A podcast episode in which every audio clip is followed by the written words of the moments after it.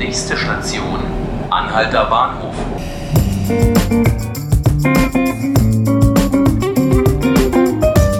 Hallo, hier sind die 5 Minuten Berlin, der Podcast des Tagesspiegels. Ich bin Ruth Ziesinger. Schön, dass Sie reinhören. Bevor gleich meine Kollegin Susanne Fied-Entus uns ziemlich, ich sag mal, interessante Zahlen zu den Berliner Lehrern verraten wird, habe ich hier noch ein paar Termine des Tages für Sie. In Berlin läuft im Moment die Grüne Woche und heute Vormittag läuft auch der Bundespräsident über dieselbige. Die Grüne Woche ist ja eine Agrarmesse. Und Frank-Walter Steinmeier wird sich deshalb, wie man so schön sagt, ein Bild von der Zukunft der ländlichen Regionen in Deutschland machen. Mein Tipp ist deshalb heute Vormittag besser nicht auf die Grüne Woche gehen, denn mit dem ganzen Sicherheitspersonal wird's nur noch voller. Ebenfalls an diesem Mittwochvormittag wird auch Innenminister Horst Seehofer aktiv. Der stellt nämlich um 11 Uhr in Berlin den Migrationsbericht für 2018 vor. Bis Ende November sind im vergangenen Jahr gut 150.000 Erstanträge auf Asyl gestellt worden. Das ist, wenn man diese Zahl mit 2017 vergleicht, ein Rückgang um 16 Prozent. Also wenn man auf den gleichen Zeitraum blickt. Ja, und noch einen Termin möchte ich Ihnen auf keinen Fall vorenthalten, auch wenn er sich nicht auf Berlin bezieht. Es geht um das Verwaltungsgericht München. Das darf sich nämlich heute mit folgender Frage befassen. Wenn eine Stadt Frauenparkplätze ausweist, diskriminiert sie damit nicht Männer? Oder vielleicht, um es noch komplizierter zu machen, sogar Frauen? Der Ausgangspunkt dieser rechtsphilosophischen Frage ist ein städtischer Parkplatz im oberbayerischen Eichstätt. Dort ist vor zwei Jahren eine Frau vergewaltigt worden und die Stadt hat dann entschieden, an dem Ort Frauenparkplätze auszuweisen.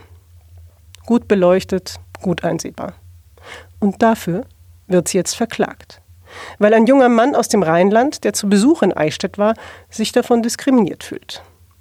Sowas gibt es also auch. Und gleich geht es mit Susanne Fiedentus hier um die Frage, ob in Berlin Lehrer vielleicht demnächst wieder verbeamtet werden können. Warum? Hören Sie rein.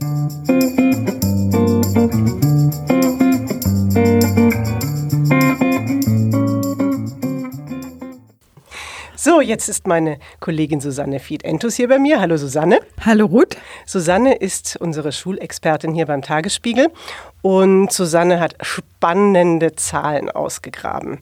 Es ist nämlich folgendes. In Berlin werden seit dem Jahr 2004 Lehrer nicht mehr verbeamtet dass das möglicherweise Konsequenzen auf das Interesse der künftigen Lehrer am Lehramtsberuf oder auch der aktiven Lehrer haben könnte. Das war eigentlich schon immer irgendwie diskutiert worden.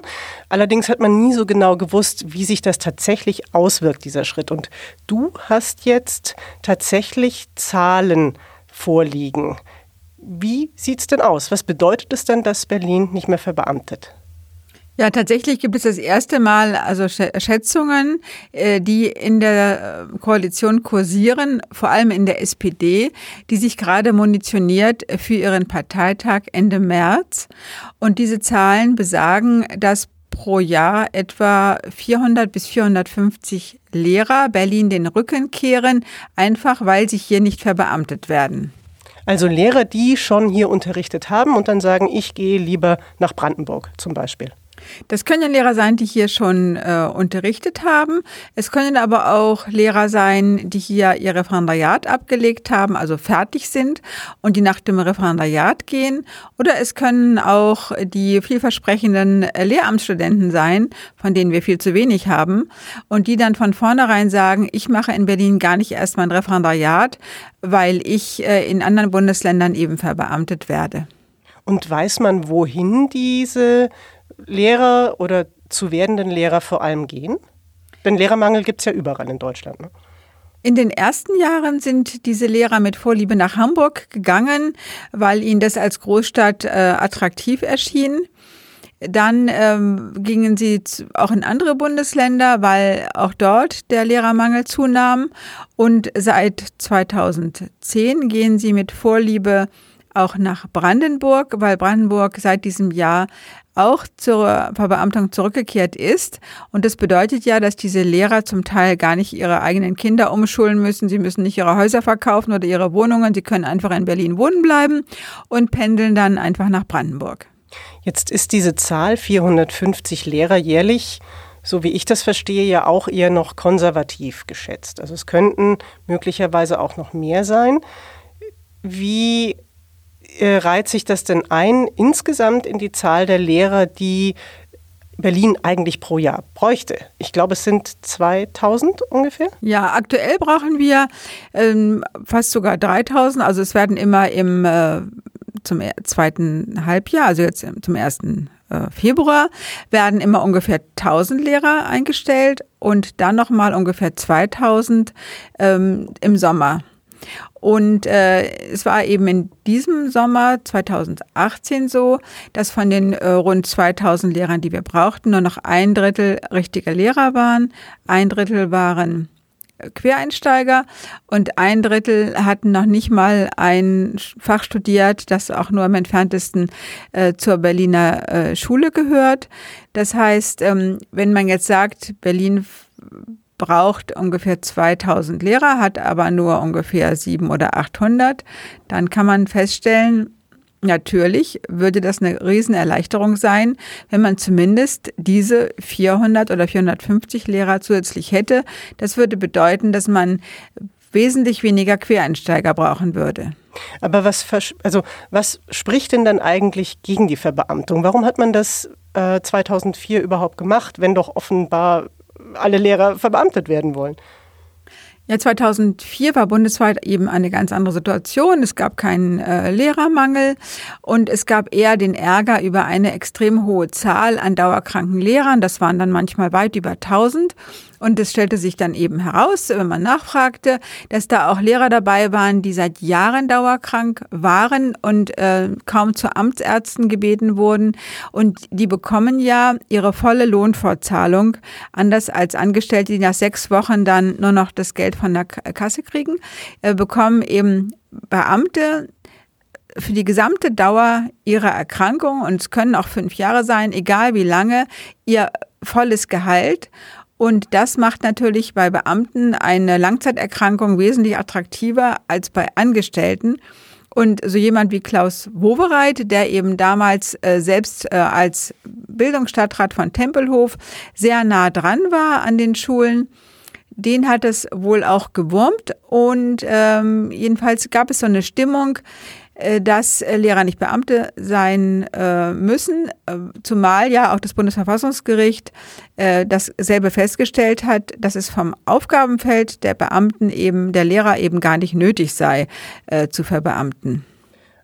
Das ist natürlich lustig, wenn es gerade unter Klaus Wowereit vorangetrieben wurde, die nicht mehr Verbeamtung der Lehrer und jetzt aber wenn ich dich richtig verstehe, es die Sozialdemokraten hier in Berlin sind, die mehrheitlich gerne wieder zur Verbeamtung zurückkehren würden, um eben an einer weiteren Stellschraube zu drehen, damit der Lehrermangel in den Griff bekommen wird, oder? Ja, das ist natürlich eine sehr unangenehme Situation für die Sozialdemokraten, weil sie sich eben bis zum Schluss dagegen äh, gestemmt haben, ihre eigene Entscheidung, für diese so lange Jahre gerade stehen mussten und bluten mussten, äh, diese eigene Entscheidung jetzt wieder rückgängig äh, zu machen. Deshalb ist die Diskussion auch in der SPD noch nicht zu Ende. Nur äh, es ist das erste Mal eben jetzt so, dass auch einflussreiche Sozialdemokraten und Leitende, wie zum Beispiel der regierende Bürgermeister oder Bildungssenatorin Scheres, dass die alle jetzt sagen, wir müssen das prüfen. Das ist eben eine neue Entwicklung einfach, äh, die sich einfach daraus ergibt, dass eben die Not viel, viel größer geworden ist und dass eben, anders als die Hoffnung 2004, die anderen Bundesländer auch nicht mittun bei diesem Weg, sondern munter weiter verbeamtet haben. Und deine Prognose für Berlin, Susanne, was meinst du? Wird demnächst wieder verbeamtet? Und diese Prognose ähm, ist nicht ganz einfach. Also ich würde es auf keinen Fall ausschließen, dass äh, es so kommt, einfach deshalb, weil der, der Leidensdruck eben so viel größer wird Äh, und weil eben Berlin jetzt das letzte Bundesland ist. Und das ist natürlich eine noch eine andere Situation als 2016, als äh, es äh, immerhin noch ähm, Bundesländer gab, die nicht verbeamteten. Jetzt sind wir wirklich die Letzten. Und da ja die Schülerzahl weiter steigt und die Pensionsquote auch steigt oder konstant hoch bleibt, hat wahrscheinlich die SPD keine andere Wahl, als es durchzusetzen, wobei man eben nicht weiß, wie Linke und Grüne damit umgehen werden. Susanne, vielen Dank, dass du hier warst. Danke dir. Ja, und Ihnen, liebe Zuhörerinnen und Zuhörer, vielen Dank fürs Zuhören. Das war unser Podcast 5 Minuten Berlin. Mein Name ist Ruth Ziesinger. Schön, dass Sie dabei waren. Ich hoffe, Sie sind das nächstes Mal wieder.